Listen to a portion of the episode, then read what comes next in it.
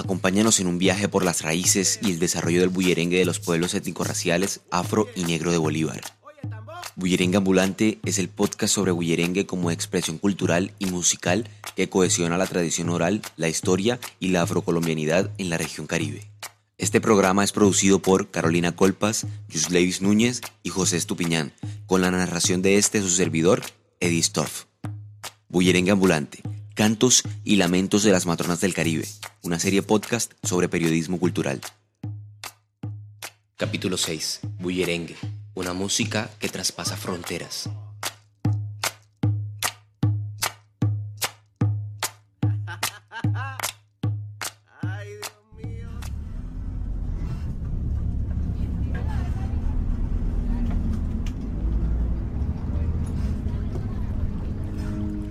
De viaje por carretera, el bus llegó a mi destino. Confundido, bajé los estribos a toda máquina con la esperanza de encontrar a Sefrenina Banques entre la multitud de mototaxis y vendedores ambulantes que se encontraban atrincherados en las inmediaciones de aquella plaza donde los buses acostumbraban a parar en un intento improvisado de paradero. El ruido de las motos, la musicalidad de la venta ambulante chasis escandalosos y alaridos sin origen aparente componían aquella sinfonía popular y callejera. Música. ¿No se han dado cuenta que siempre hay música a donde quiera que vamos? Ahora que lo pienso bien, es probable que aquella conciencia musical que vino a mí en aquel entonces fuese producto de mi obsesión con la voz lírica y rústica de Sefrenina Banques. Aquella, mi última parada, me había llevado desde Cartagena hasta Arjona bajo el único pretexto de encontrarme con una de las representantes más importantes del bullerengue a nivel nacional e internacional. Mi nombre es Sabrina Banqués Terán, me dedico a la agricultura y a los cantos del bullerengue.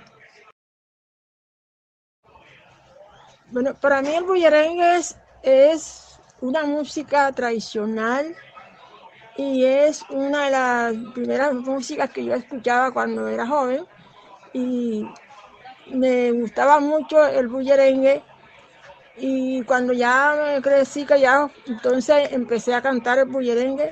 El bullerengue se compone de dichos y de versos, de palabras románticas, no, sino de dichos y de versos y de cosas que uno vive. El bullerengue es una evidencia de algo que no se acuerda, de, poner las composiciones. Y yo desde niña, ya de nueve años, a los nueve años ya hacía composiciones así, pero nunca llegué a cantar así como canto ahora que ya soy una señora.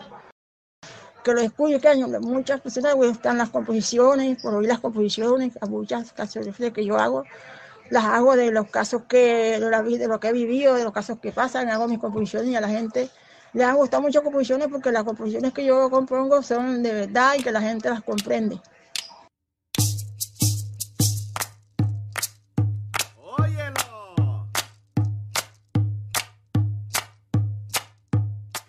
A todas estas es probable que algunos de los que nos escuchan no hayan reconocido por completo la trayectoria artística y musical de esta mujer campesina que lleva el canto y el campo cauterizados en las venas. Ella al igual que muchas otras grandes exponentes de este género, dominado por tambores y mujeres de pulmones inquebrantables, ha surcado el globo terráqueo a punta de bullerengue. Tal vez sea eso la prueba que necesitamos para decidirnos a conservar y proteger este legado inmaterial para las futuras generaciones. Y queremos que la música siga caminando a muchas naciones y que la gente la conozca y que, que escuche el bullerengue. Cuando me invitan a estos festivales, yo voy con mucha alegría para que la gente conozca el bullerengue y escuchen las composiciones que, muchas composiciones que yo tengo, a la gente le ha gustado mucho, porque el bullerengue se compone de lo que es cierto, de lo que la gente cuando lo escucha, que, que escuche mi letra, eh, vea que no es de muste muste, sino de verdad. Y a la gente por eso le gustan mucho mis composiciones, porque las composiciones que yo hago es de los de la evidencia y de los casos que pasan y de lo que yo he vivido.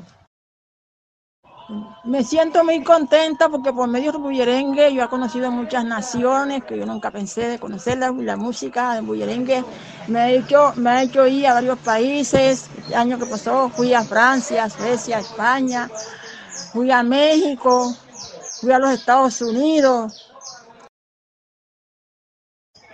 Bueno, las cantadoras que yo conocí que revivieron el bullerengue nacional e internacional fue Emilia Herrera, que fue la primera, y Pedro Martínez, eh, Emilia Herrera, y Eulalia, eh, yo no sé cómo se llama Eulalia, pero Eulalia más llegó hasta Bogotá y salió porque las, las cantadoras antes aquí en los, de los pueblos cantaban por un pueblo, pero entonces cuando Irene y Emilia revivieron el bullerengue, que sí lo, lo grabaron, pero que Irene Martínez y Emilia el bullerengue lo grabaron fue de chalupa, pero no metieron los tres tonadas, lo metieron fue la chalupa. Entonces, termina así, cantó su bullerengue sentado, chalupa y fandango. Petrona Martínez también cantó su bullerengue, chalupa y fandango, y sentado también. Y este, la, Termina Maldonado también cantaba sus tres tonadas de bullerengue, sentado, y fandango.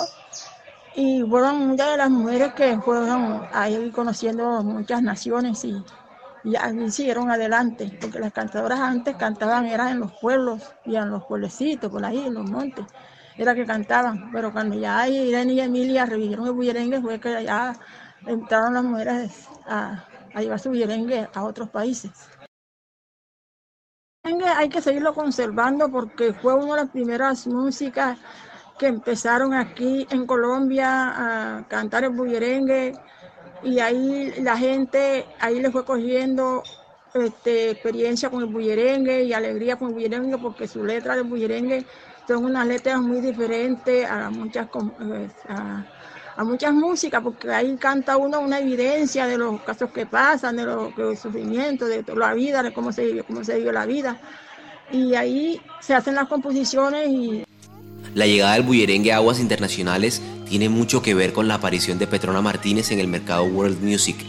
Tras allanar el camino para el bullerengue en tierras extranjeras, sus coterráneas, entre las que se destacan Totola Momposina y Cefranina Banques, encontraron una pista de despegue propicia para llevar al bullerengue a lugares inimaginados.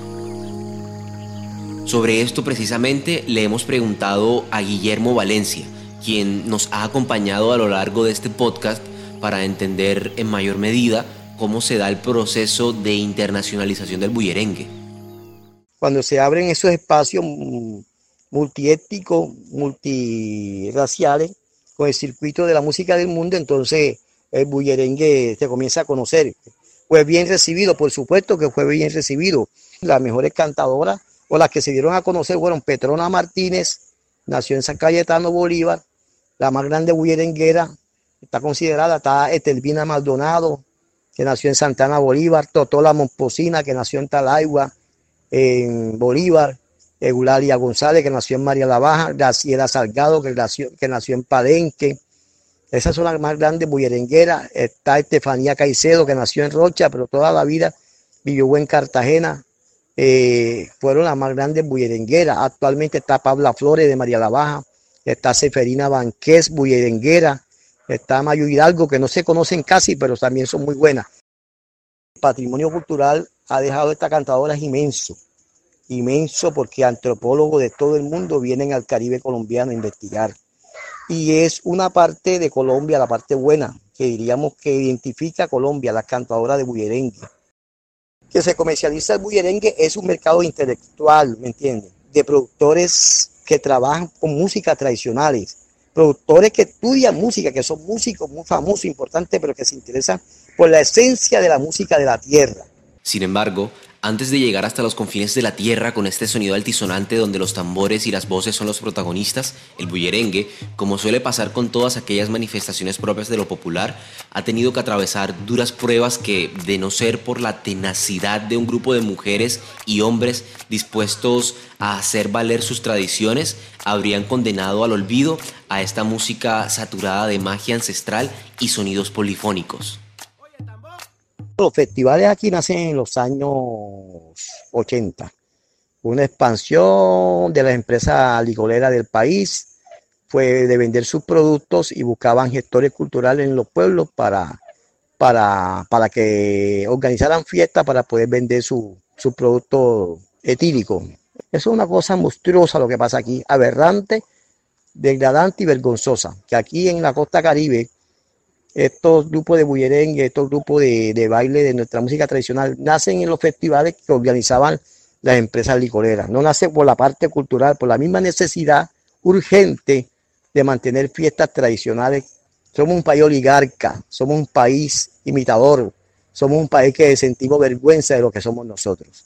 Nos da pena que nos vean la espinilla, el barro en la cara. Por eso a veces obviamos estas cantadoras. Por eso nos quedamos llevar los tambores, porque todavía los tambores suenan a algo fuerte, violento, cuestiones de negros, africanos, racistas, ¿ya me entiendes? Somos una sociedad caduca, inmoral, de doble moral, que le tenemos miedo a lo de nosotros.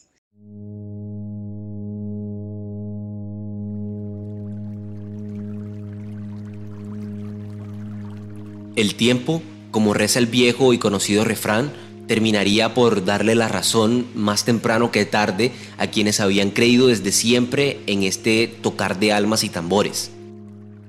La transferencia cultural producida en los años 90 con la consolidación de la agenda festiva nacional y la apertura de nuevos escenarios donde la academia empezaba a asomar sus narices sobre esta música de tinte tradicional, abriría una puerta que hasta el sol de hoy parece no tener planes de cerrarse.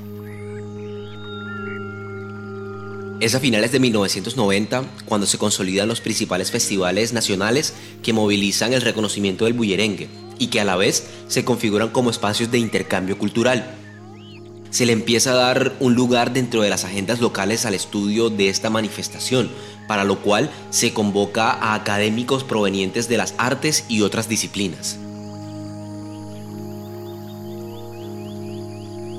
Como consecuencia de ello, se empiezan a desarrollar diferentes estudios culturales con miras a la caracterización y salvaguardia de esta práctica. Dichos trabajos buscaron profundizar en la manifestación y los aspectos sociales que permitían valorar como patrimonio cultural y material.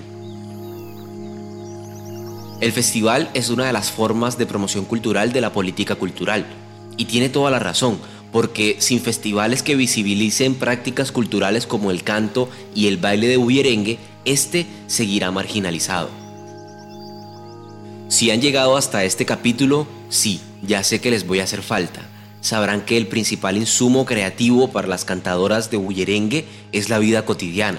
Es precisamente ese intercambio de saberes y experiencias donde se cocinan las producciones musicales de bullerengue donde los músicos y cantadoras, avivados por las dinámicas del día a día, expresan su visión del mundo a través de versos en 440. Estas mujeres que cantan el bullerengue hacen parte del desarrollo rural de estos pueblos. Por ejemplo, todas son campesinas. Petrona fue sacadora de arena del arroyo, cogedora de arroz, participaba de la, de la siembra. Lo mismo que González, era vendedora de pescado, también era campesina, la señora también fue campesina, todas fueron trabajadoras en el campo, pescadora. La señora, la misma señora Irene Martínez también cogía icotea, también sembraba, también hacía rosa. Esa señora también en el desarrollo, ellas participaron como protagonistas y también participan a ser contratadas por señores que tenían dinero. Petrona nunca vivió la guerra como tal, no le cantó a la guerra, poco. Petrona le cantó al huracán que le tumbó la casa, a los hijos que se le murieron, a los familiares que se le murieron. Pero cantadora como Seferina Banqué, que sufrió la guerra porque ella vivió en Playón, San José de Playón, y esos pueblos de allá, de la parte baja de los Montes María, que sufrieron el ataque eh, brutal, lleno de ignorancia de, de, los paramilitares que asesinaron a su familia, ella le canta la guerra, le canta la violencia, le canta el desplazamiento. Por ejemplo, Seferina tiene muchas canciones que le canta la guerra que le cante al dolor, a la tragedia, a la sangre y a todo lo que pasó aquí.